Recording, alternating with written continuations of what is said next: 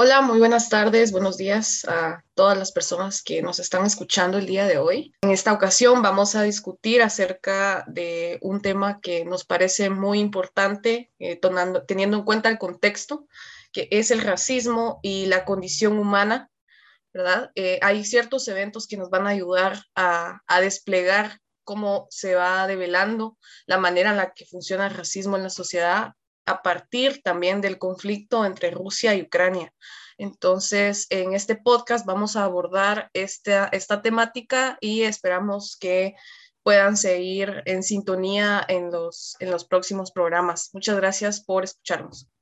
Adelante, compañeros. Como decías, Victoria, es, eh, el racismo es una cuestión que parecía ya un tema eh, olvidado, pero que el conflicto de, de Rusia y Ucrania pues lo vuelve a traer a colación. Y precisamente por todo lo que está sucediendo en Europa con el tema de los refugiados y cómo se nota que la defensa de Europa es la defensa de lo no europeo, es decir, Europa se está defendiendo, se está replegando sobre sí misma y en, esa, en ese repliegue que está haciendo sobre sí misma está rechazando absolutamente todo lo que, lo que no es europeo. Hace algunos días, Slavoj Zizek publicó un artículo que, que, que se llama ¿Qué significa defender Europa? y en el cual pues menciona precisamente eh, la arbitrariedad que hay detrás de, recibir eh, refugiados, ¿no? Y como el gobierno eh, esloveno, decía él, se negó a recibir refugiados afganos con el argumento de que procedían de un, entorno cultural, religioso, histórico totalmente diferente al entorno europeo. Y en cambio los ucranianos, al ser personas europeas según ellos y blancos, tenían pues eh, mayor adaptabilidad y bajo ese argumento bastante simplón, eh, Lao Zizek dice que eh, la verdad obscena de lo que está haciendo Europa salió a la luz y es que se está defendiendo precisamente de lo no europeo y en esa defensa de la otra edad, en esa autorización que hace Europa sobre el mundo, eh, se nota un marcado racismo, ¿no? Un marcado racismo que quizás el conflicto de Rusia-Ucrania lo pone más eh, sobre la mesa. Sabemos que, por ejemplo, la gente que estaba en, migrante de África en Ucrania tuvo problemas para salir de Ucrania ahorita durante, durante los bombardeos. Eh, además, sabemos cómo está el tema de los refugiados en Europa, que básicamente son los nuevos campos de concentración. Y todo eso pues trae a colación de nuevo el tema del racismo a nivel mundial y cómo funciona el racismo dentro de la dominación eh, hegemónica global. Es interesante esta situación. Vos dijiste también esto, ¿no? Este, se evidencia, la guerra ayuda a evidenciar aquello que se suponía superado en el mundo, ¿verdad? O por lo menos que se manejaba como discurso. Eh, tanto Estados Unidos, tanto Europa, por ejemplo, Alemania, ¿verdad? Que, que después del gran eh, genocidio que se desarrolla en la Segunda Guerra Mundial, ellos empiezan supuestamente a adoptar programas para poder erradicar esa condición racista, ¿no? Pero definamos primero o, entendamos primero qué es el racismo, ¿verdad? Nosotros este, en el sentido común logramos entender el racismo como aquella diferenciación por, por rasgos fenotípicos, eh, pero es una cuestión un poco más, más compleja que esto, ¿verdad?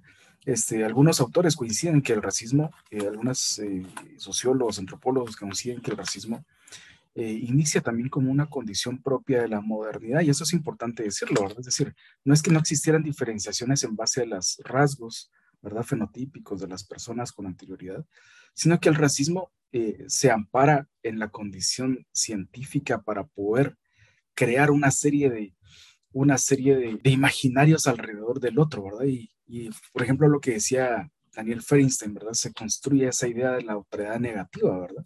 En relación, damos este, a la idea del peligro biológico. ¿verdad? Y la idea del peligro biológico es, es muy interesante, damos este, en, este, en ese sentido.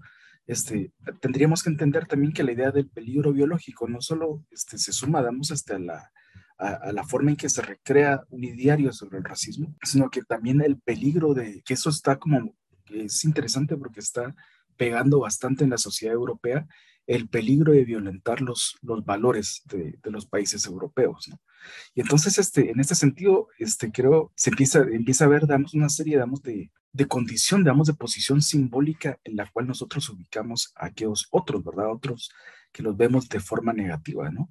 este, que no solo pasa por rasgos este, biológicos, pensemos este, en la idea de los rasgos biológicos, de diferencia biológica, ¿no? de los rasgos, damos, fenotípicos, sino que también de la forma en que no se tolera, damos, este, la diversidad este, eh, cultural, social, religiosa, ¿no? Y esto precisamente es, en estos picos, ¿verdad? Habría que decir en estos picos de crisis como, como lo es una guerra, se empieza a, desenmascarar, ¿verdad? Yo creo que se empieza a desnudar el rostro real de Europa, ¿verdad? Y no estamos aquí, no estamos tampoco diciendo son todos los europeos, pero también habría que entender, por supuesto, que esta es una condición de poder, ¿verdad?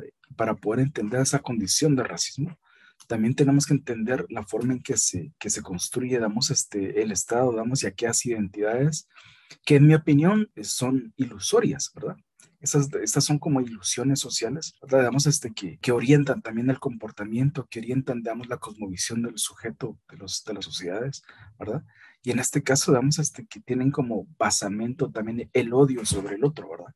Es decir, nunca antes habíamos visto este, ese odio tan pronunciado, ¿verdad? Este, la, la, las crisis nos dejan verlo, ¿no? Este, se, se, puede ver, por ejemplo, que la sociedad europea tolera, ¿verdad? Este, tolera medianamente, esto se ve, digamos, este, quienes hayan tenido la oportunidad, vamos, de, pues de, recorrer algún barrio europeo, ¿verdad? Este, estadounidense, por supuesto, también.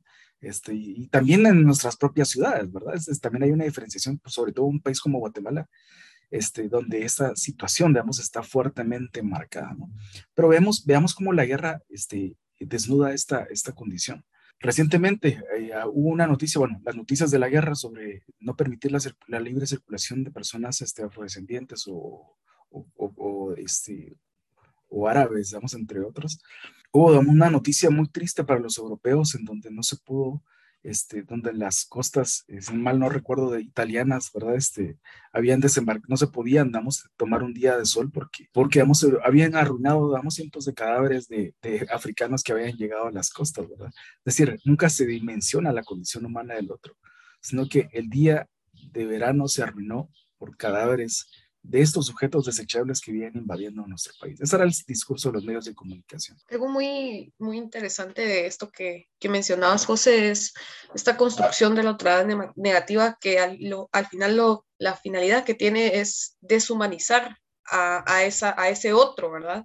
Como principal objetivo. Eh, y esto se visibiliza mucho en los discursos de los, de, los ministros, de, de funcionarios europeos que dentro de sus declaraciones han habido unas, unas afirmaciones que dejan mucho que desear. Digamos, es, es, un racismo desnudo que denota muchas muchas, muchas problemáticas que, como bien mencionaban ustedes, se creían ya superadas, se creían que ya no, se, se notaba que, que en las las políticas migratorias que tenían eran muy cerradas, eh, muchos decían, aquí no va a entrar nadie, aquí no pasa nadie, pero cuando son personas eh, rubias de ojos azules, ahí sí que entren todos, ¿no? Eso se, se, visibiliza tanto por un lado y por el otro, también se habla de que cuando la diferencia en cómo se nombran a los refugiados, porque a los refugiados ucranianos son refugiados de guerra, pero cuando son refugiados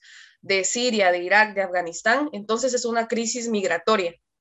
Se trata de una manera eh, distinta, ¿verdad? También hay un discurso mediático racista eh, que definitivamente humaniza a, a, lo, a, lo, que se entiende como gente, como nosotros, como bien dicen ellos. Algunos dicen, es que ellos no son como los otros eh, refugiados que vienen a nuestro país, ellos son gente como nosotros, pueden ser nuestros vecinos, por ejemplo. Son discursos que, que marcan esa, incluso los medios le llaman empatía selectiva, pero es una manera de, de disfrazar el racismo, de llamarle empatía selectiva, cuando realmente es, es racismo, ¿no? Eh, también hay, hay una manera distinta. Yo estaba investigando un poco el presidente de Vox en España, por ejemplo, creaba toda una, en sus declaraciones, él siempre se refiere a, a, los refugiados ucranianos, apelando a la empatía de son mujeres, son niños, refugiados de guerra, y cuando se refiere a eh, personas de ascendencia musulmana, se refiere a ellos como jóvenes varones en edad militar que vienen a desestabilizar y a colonizar nuestra España. Esta, esta, este discurso que, que se está manejando también no tiene, no tiene cuidado en, que se visibilice que este racismo es estructural también, que toda Europa tiene, eh, tiene como base esta idea de la supremacía blanca y no solo de la supremacía blanca, sino que también se sigue manteniendo esta dualidad entre salvajismo y civilización, porque en algunas declaraciones el primer ministro búlgaro también hizo referencia a los refugiados eh, ucranianos como estas son personas europeas como nosotros, son inteligentes y educados, no son como los otros. Digamos, esa construcción que viene no solo con toda la carga de que no son de nuestra religión, no, no se parecen a nosotros, sino que encima mantener todavía esta dualidad en que no son educados, son salvajes, la barbarie, etcétera, ¿verdad? También se sigue manteniendo, al final, detrás de estos discursos se sigue manteniendo esta, esta construcción que permite que se, que se deshumanice a gran parte de la, de la humanidad. Y detrás de esta deshumanización, pues se vienen estas eh, políticas migratorias que permiten que la gente eh, muera en las fronteras, que se den estos nuevos campos de concentración, como bien mencionaba Gerardo, en donde mm, al parecer son cuerpos desechables, cuerpos que no, que no merecen estar viviendo, ¿verdad? Por la manera en la que son tratadas. Claro, yo creo que hay muchas diferencias entre lo que estamos viendo ahora y entre lo que fue, digamos, el, el, genocidio nazi, pero también hay bastantes similitudes. Eh, José mencionaba, por ejemplo, a Daniel Freistein sobre cómo se construye la autoridad negativa y Freistein menciona que una de las eh, etapas, de las primeras etapas para construir una autoridad negativa que a la postre legitima el exterminio sobre un determinado grupo social es el discurso de peligrosidad de, de cierta otra edad, es decir, esos son peligrosos por determinadas circunstancias, por determinadas razones, los hacen parecer como peligrosos y este discurso negativo sobre, ese, sobre esa otredad eh, determinada a la postre, como dije, ¿no? puede llegar a legitimar cierto exterminio. Y lo curioso de todo es que en las etapas que menciona Feinstein de cómo se va construyendo el genocidio nazi, estamos viendo básicamente eh, que se van cumpliendo otra vez al pie de la letra, ¿no? Para Feinstein era primero la construcción de una negativa a través del discurso eh, de peligrosidad sobre determinadas personas. Luego estaba el hostigamiento, como, eh, como por ejemplo pueden tener los árabes en Francia, por ejemplo, que son bastante hostigados y molestados y qué sé yo. Eh, luego el aislamiento espacial, una especie de apartheid que aún no lo vemos, pero en caso de las fronteras y los refugiados sí, que son aislamiento espacial. Posteriormente el debilitamiento sistémico y por último el exterminio. ¿No? Y toda, esta, toda esta cadena eh, de, ensamblaje conlleva eh, el ejercicio sistemático del exterminio sobre un determinado grupo social. Vemos, por ejemplo, a lo que está pasando, lo que hace Israel con Palestina, por ejemplo, que es muy similar a lo que hicieron los nazis con los judíos, ¿no? Es una vuelca de tuerca a lo que fue el holocausto judío. Y lo vemos, por ejemplo, también con el hostigamiento y el aislamiento espacial que han sufrido las poblaciones del Donbass, que si bien es cierto que es una excusa de Putin, mm, es una excusa bastante barata, todo, todo el mundo que hace una guerra o invade un país lo hace con la excusa de que lo van a liberar de los opresores, cuando realmente no es así. Pero sí que lo del Donbass es, es cierto, son personas que han sido hostigadas sistemáticamente, que han sido aisladas espacialmente y sobre las cuales se ha hecho un ejercicio de autorización bastante peligrosa, ¿no? Eh, hay muchos prejuicios acerca de la gente del Donbass, muchos prejuicios acerca del idioma ruso en Ucrania. Y lo curioso es que también eh, las miradas se dirigen ahora solo a Ucrania, cuando en toda Europa ese fenómeno es bastante recurrente y en América Latina también lo vemos en Argentina, lo vemos en Brasil, lo vemos en Estados Unidos, lo vemos en muchos países en donde hay predominio de gente eh, blanca o donde hay, por ejemplo, hay poblaciones eh, fenotípicamente muy distintas, como Guatemala también. Guatemala es uno de los países de América Latina con mayor población indígena. Y eso hace que haya un racismo que es estructural, como bien sabemos en Guatemala. Lo mismo en Argentina, hay una predominancia de gente, eh, de, de migrantes europeos, de descendientes europeos, que ha invisibilizado y que ha cometido también un exterminio en frente de las poblaciones, eh, contra las poblaciones indígenas. Entonces, no, no es solo de, dirigir los ojos hacia Ucrania, sino de ver que estas prácticas se dan a nivel global, se dan a nivel global y que son permitidas incluso bajo la morada occidental, que es lo, lo interesante también. Sí, es interesante esto que estamos mencionando. Y a mí se me viene a la, a la, a la mente esta, esta idea de Marx, ¿verdad? Que decía, la primera sucede como tragedia, la, la historia se repite dos veces, ¿no? La primera como tragedia y la segunda como farsa, ¿verdad? Y esto es algo bastante preocupante, pensando cuando vos mencionabas el tema de, de Palestina, que es un caso bastante, bastante paradigmático, ¿verdad?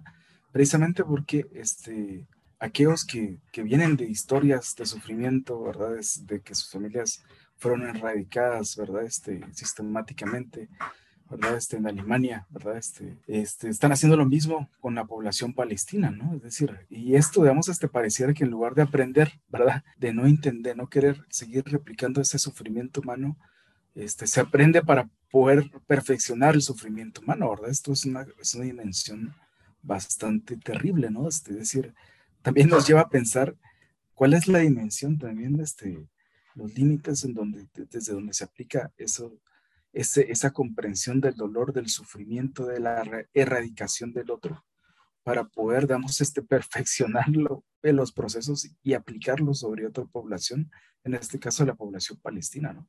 Pero bueno, este, eso es, quizás eso, eso sería un punto, vamos, este, que, que, a mí me deja como pensando bastante, pero este, regresando nuevamente a la temática, ¿no? Es decir, este, en relación a, a, a la forma en que, en que, en, que, el racismo únicamente es como un pico, ¿verdad? Que en desde donde se desnuda el verdadero comportamiento, ¿verdad? De la subjetividad, en este caso, europea y occidental, le llamaría, yo creo que es un buen término decir occidental. En este caso lo vemos muy evidente en Europa, ¿verdad? Este, en relación a la guerra. Pero, por ejemplo, también se vio constantemente, se ha visto constantemente en las guerras que ha librado Estados Unidos. A mí me parece una cuestión totalmente indignante, ¿no? Este, la forma en que se ocupa la fuerza de personas inmigrantes para ir a la guerra en Estados Unidos, este, con la promesa de obtener la, de la nacionalidad estadounidense, este, una residencia, creo, porque no les ofrecen nacionalidad, sino que una residencia, si regresan vivos de la guerra, ¿no? Es decir, y, hemos visto, vamos ustedes, si, si nosotros revisamos las estadísticas de quienes van a la guerra en Estados Unidos, vamos a revisar este, población latina, inmigrante, población negra, ¿verdad? Que, que está sufriendo, digamos, un silencioso apartheid también este, en Estados Unidos, esto también es una realidad, ¿verdad? Y población, este, población blanca, este, de los llamados... Eh, de una mala manera, siento yo, damos la población eh, baja, damos en Estados Unidos, que, que muchos, muchos este, de forma despectiva les llaman los white trash, ¿verdad? Población blanca, damos desposeída, empobrecida, Esta es, la población que, que, va a las guerras. Hay un documental muy interesante que creo yo, este, espero no equivocarme, que se llama Fahrenheit 911, de un, este, de un cineasta estadounidense que se llama Michael Moore. Y en este es bien interesante porque él eh, lo que está haciendo es, bueno, entre muchas cuestiones, digamos, este, una crítica a la guerra que él está haciendo también, la forma en que se designa, digamos, el presupuesto de la guerra, se deja, digamos, este, no se invierta, por ejemplo, en la salud de la población, en la educación, etcétera, etcétera, etcétera. Entonces él empieza, vamos a, abordar, ¿verdad? Este, eh, eh, senadores, ¿verdad? Este, estadounidenses para que ellos recluten a sus hijos en la guerra. Ni, uno solo está de acuerdo, ¿no? Es decir, por eso, digamos, esto también evidencia, digamos, esa situación misma que, que, que sí es racista, pero también es de clase, ¿no? Digamos, estos son dos elementos, creo yo, que están fuertemente, digamos, imbricados para poder nosotros entender estas dimensiones, ¿verdad? En donde se va a perpetuar el dolor, el sufrimiento humano, la, aplicación de políticas, digamos, este, raciales, ¿verdad? En donde, como decía Vicky también, ¿verdad? En donde se, se habla, digamos, este, o se entiende al otro, a este otro negativo, ¿verdad? este, para poder este, verlo, damos como, un, eh, como una, una, cosa desechable, digamos, porque ni siquiera lo alcanza la dimensión humana, ¿verdad? Es una cosa que se desecha, ¿verdad? Y que ahí vienen más, ¿verdad? Vienen más, digamos, y tenemos a disposición más, ¿verdad? Entonces, lamentablemente, yo creo que esto, esta, este programa se ubica de, forma, digamos, bastante buena, digamos, con el, programa anterior que, que es sobre el fascismo, en donde nosotros entendemos entonces cómo el fascismo también este, se vincula con, fuertemente con estas políticas racistas y, y, lamentablemente yo esperaría que que no, damos, que, que, demos un, salto, damos este, de, de conciencia, quizás, no sé cómo llamarle, ¿verdad? Humano, donde nos demos cuenta de esto, pero, pero pareciera, damos que las políticas que se disfrazan bajo las ideas de la libertad, de la igualdad, ¿verdad? Que es toda esa fuerza del discurso, digamos, mediático este, de Occidente, este, pero si, si, evidenciamos en ese tipo de prácticas en donde los seres humanos estamos siendo desechados de forma sistemática y permanente, ¿verdad? Claro, y me parece que, que, tocas un punto interesante y es el de eh, la liga o la conexión que tiene el racismo y la clase. Yo creo que también no solo deberíamos enfocarlo como, como racismo, porque el racismo siempre conlleva eh, diferencias fenotípicas. Y no necesariamente tiene que ser así, como mencionabas con lo que ocurre con los white trash, por ejemplo, que también recae sobre ellos un discurso de peligrosidad y por lo tanto eh, se constituyen en lo que Agamben llamaba homo sacer, es decir, hombres sacrificables, hombres que pueden ser sacrificables sin eh, romper los estatutos de ley. Y es, lo, y es lo interesante con el tema de los refugiados, y también es lo interesante las sociedades divididas en clase, con una exacerbación, digamos, del capitalismo tardío y por lo tanto hay clases marginales, cómo también se va constituyendo un discurso en contra de esta clase marginada, de, de, los afuera de la sociedad, porque la clase marginada no es parte de la sociedad, sino que son afuera de la sociedad,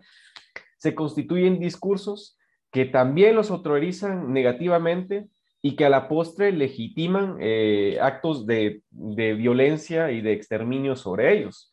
Vemos en Guatemala cómo, por ejemplo, eh, con las maras, con las pandillas y con los ladrones, se, se empieza a legitimar también eh, su exterminio. Vemos cada, a cada rato salen las noticias o en la prensa que los vecinos se arman y dicen ladrón visto, ladrón muerto, ¿no? En esta propagación del discurso son muy importantes los medios de comunicación y es lo realmente vergonzoso también, como medios, como el ejercicio de periodismo se convierte en un ejercicio propagandístico, un ejercicio para extender eh, la banalidad de, un grupo social, ¿no? Como eh, al final el periodismo también demuestra que está afincado a un componente de clase y que se puede prestar no solo para informar, sino sobre todo para desinformar y para constituir otras negativas, porque es desde allí que se difunde cierto discurso, que se difunde ciertos prejuicios sobre determinado grupo social. Sin ir tan lejos aquí, eh, con esto que mencionaba Gerardo,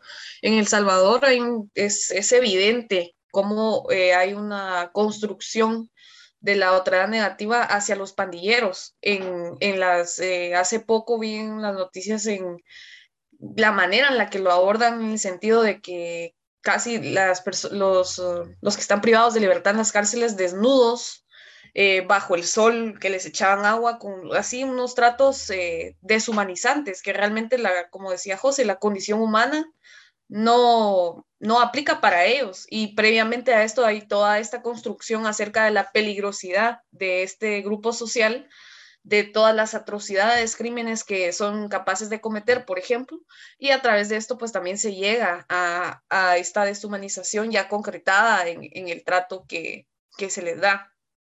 También eh, me parece interesante esta, esta parte que mencionaba Gerardo, esa, de esa conexión entre el fascismo y el racismo, que como lo mencionábamos en el programa anterior, regularmente esta, eh, sostener esta categoría del fascismo también incluye eh, la xenofobia, incluye ese racismo, incluye un nacionalismo que exalta a la persona eh, nacional, ¿verdad? Y que expulsa a todos aquellos que no son originarios de ese mismo país o que no tienen la misma religión o que no se parecen o tienen una cultura diferente. Y eh, como, como bien mencionaban ambos, no necesariamente solo entre, en el conflicto entre Rusia y Ucrania podemos observar este tipo de, comportamientos, sino que a lo largo de la historia y en muchos países también se han manifestado este tipo de, acciones.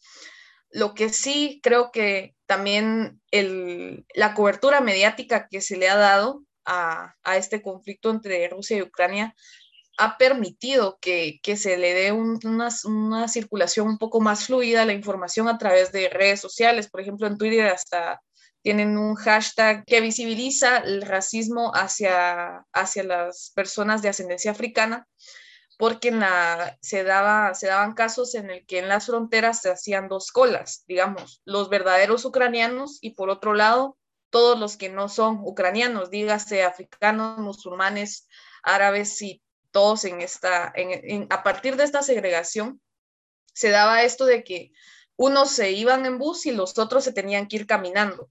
Digamos, a, y además de esto, las autoridades ucranianas no, no, no dejaban pasar a, hubo un caso muy sonado sobre estudiantes africanos que no, no los dejaban pasar en la frontera, que tuvieron que hacer un gran rollo para que pudieran dejarlos pasar. Digamos, a partir de, este caso en específico también se me, trae a colación eh, las situaciones que se, que se viven también con los centroamericanos y personas de Latinoamérica que, que llevan años esperando asilo en, en las fronteras de México se nota que es este proceso deshumanizador incluso llega a, que estas personas sean metidas en un tipo de jaulas. No sé si la noticia se ha, visto, ¿verdad? Como literalmente están bajo el frío con unas mantas eh, térmicas que no, no deja ver que, que, sean, que estas personas sean tratadas como, como humanos, ¿no? Desde, desde los derechos humanos que tanto manejan en, el discurso, realmente ahí se, deja ver que, ese discurso de derechos humanos es para unos, pero no para otros, ¿verdad? Yo, creo que esto es un poco más, o sea, habría que eh, un poco más en esta situación. Yo particularmente creo que sí se debe analizar la situación del Salvador, ¿verdad? Este, es interesante, vamos, este, eh, no sé, no sé, creo que es un poco más, más complejo que esto, es decir, no voy a, no voy a justificar para nada a, le creo que se debería analizar la situación, la forma, digamos, sobre todo, digamos, en la que en la que se usa, digamos, se utiliza mediáticamente, digamos, hasta la situación también de vamos a atacar a los malos, digamos, y cómo estos siempre están como que, eh, como sujetos, digamos, este, eh, como sujetos, digamos, este, a, las, pues no sé, a, las, a estas políticas de Estado también que están, que están siendo implementadas. El discurso de los derechos humanos, por ejemplo, también es algo que habría que analizar. Hay un, hay un, este, hay un teórico, digamos, español que habla, digamos, de los derechos humanos como, una, como arma de destrucción masiva, digamos, este, habría que analizar esta situación también. Pero también habría que analizar, digamos, a mí me parece este fenómeno, yo, perdón, solo lo mencioné porque Vicky lo, lo dijo, pero no es parte de lo que estamos hablando ahorita. Pero, digamos, es interesante, ¿no? Este, ver cómo, cómo vamos por un lado, vamos, este, hay una, utiliza, una sobreutilización propagandística enorme, vamos, que habría que analizar mucho más a fondo, creo yo, y por otro lado también la situación de los derechos humanos, este, por un lado, pero este, muchas veces los derechos humanos, este, sin, como discurso dentro de políticas liberales, este, sin, sin, sin, este, sin forma de materializar, digamos, la realización de las condiciones materiales de vida de las personas, es muy complejo, ¿verdad? Es decir, todo esto es muy complejo, ¿no? Pero bueno, nuevamente regresando a la, a la situación que estamos mencionando sobre la guerra, no habría que, no habría que olvidar este, que, que muchas veces, creo yo, incluso cuando se, se firman, digamos, convenios internacionales del buen trato de los derechos humanos, de la no discriminación, este, habría que entender, digamos, este, las líneas sobre las que se construyen este tipo de cuestiones. Porque, vamos, este, Europa, por ejemplo, vamos, este, está como pensado, digamos, este, como la, como, como este, el espacio este, civilizatorio, ¿verdad? Que nos enseña a los demás países cómo comportarnos en el marco del buen trato, de la no discriminación, etcétera, ¿no? Y nada más peligroso que este discurso, creo yo, que únicamente es eso, ¿verdad? Un discurso que intenta, vamos, este, moldear desde una, desde una, la figura de la construcción de la subjetividad cínica, podríamos decirlo, ¿no? Porque esta subjetividad cínica, ¿verdad? Este propone, damos en papel, propone en discurso, este, sirve, digamos, este, como un, un marco, digamos, para la, para la manipulación mediática, digamos, ¿verdad? Es decir, es como aquel, es como aquellos, este, a mí se me, se me esto como aquellos políticos, ¿verdad? Que odian a la niñez, que odian a la gente a su alrededor, pero cuando es tiempo de campaña van y besan a cualquier bebé que se esté ahí a la, a la par, ¿verdad? Es decir, esto, esto de esta misma forma, vamos, vulgarizada, por supuesto, funciona, vamos, el marco de los discursos, este, no racismo, etcétera, ¿no? Es decir, es interesante, en, Alemania en este momento vamos, este, se, están rearticulando aquellos grupos estudiantiles que se basan, digamos, en, la, en, una, en una este, ideología nacionalista, ¿no? Es decir, que, que son como eufemismos para ocultar el racismo abierto, ¿verdad? Que aún permanece en la sociedad alemana. Esto habría que rastrearlo también. Es decir, y esto habría que decir, bueno, este, ¿será que estamos, estamos, digamos, este, una vez que se cae el, telón, ya no, hay, ya, no hay, ya no hay forma de frenar, digamos, este, la obra, ¿verdad? No sé si, me explico con esto, ¿no? Entonces, este, este es quizás eh, las posibilidades de un futuro distópico sin que esto sea, digamos, una novela de ciencia ficción, ¿verdad? Este, de poder, digamos, enfrentarnos a este nuevo mundo, ¿verdad? En donde se cayó el telón, se cayó el velo, ¿verdad? Este, se cayó el discurso, se cayó el marco, digamos, este, de, la, de la ilusión y se, se develó, digamos, las posibilidades de lo real, que es, eh, que son terribles, ¿no? Es peor, es peor que la peor pesadilla, digamos, que se haya tenido sobre las sociedades distópicas, ¿no? Totalmente, es, es totalmente terrorífico lo, lo, el panorama mundial, uno atiza al futuro y realmente es que no, no se logra ver nada, nada favorable o positivo y no es caer eh, en un discurso pesimista, digamos, no caer fácilmente en un discurso pesimista, es más bien hacer un análisis concreto de la situación concreta, como decía Lenin. Y si uno hace un análisis concreto de la situación concreta, se da cuenta que simplemente se está exacerbando todo lo malo de, la sociedad capitalista. Es decir, eh, el racismo es un componente muy anclado al sistema de producción capitalista eh, el exterminio, eh, la fabricación eh, de la tecnología de la muerte, qué sé yo, ¿no? Todo esto lo, estamos viendo a un nivel mucho más ampliado y más acelerado de lo que preveían los pensadores del siglo XX, por ejemplo. Eh, Hosman mencionaba, Eric Hosman, el historiador británico, mencionaba precisamente que nosotros, las generaciones que nacimos a final del siglo XX, eh, o a principios del siglo XXI somos generaciones a la deriva. Nacimos y crecimos sin ilusión, un mundo totalmente sin ilusión, sin fantasía, porque somos generaciones en las que, pues bueno, nacimos en un mundo unipolar y en el que no hay vuelta atrás. Y ahora se vuelve a hablar de que es un mundo eh, bipolar, pero yo creo que deberíamos cuestionarnos también es un mundo bipolar. No estamos eh, asistiendo a un nuevo surgimiento de un nuevo modo de producción. Es simplemente una pelea entre el capital financiero y el capital productivo, lo que estamos asistiendo entre China, el India y Rusia, por ejemplo, los grandes, las grandes cabezas del capital productivo, mientras que las grandes potencias del G11, por ejemplo, el G7, representa el capital financiero.